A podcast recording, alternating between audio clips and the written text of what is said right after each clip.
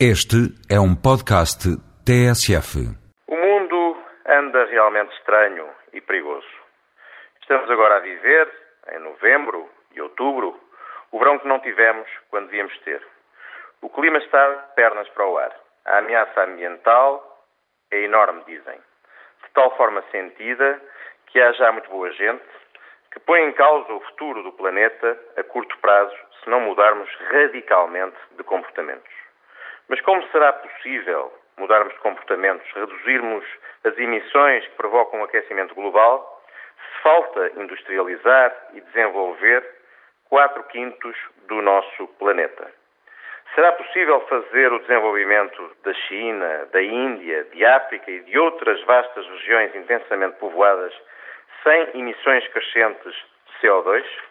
A ameaça ambiental soma-se à instabilidade política o Médio Oriente é o que é, uma bomba pronta a explodir com o Iraque como combustível. A crise toca já a Turquia e ataca em peso no Paquistão, outro enorme caldeirão. O mundo luso e hispano também já conheceu melhores dias.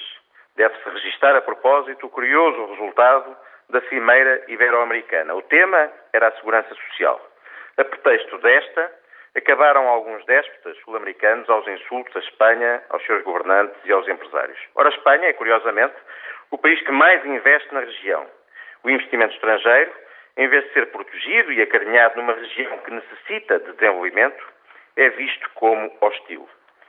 Com exceção do intragável Chaves, protegido pela fortuna do seu petróleo, e do Brasil, com a sua enorme dimensão, quem vai fazer renascer as economias sul-americanas se o investimento estrangeiro for considerado hostil. Tudo isto é muito difícil de entender.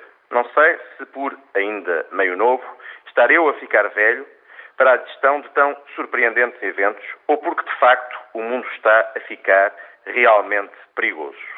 E a tudo o que foi dito, some-se o petróleo a 100 dólares. O mundo está muito perigoso mesmo.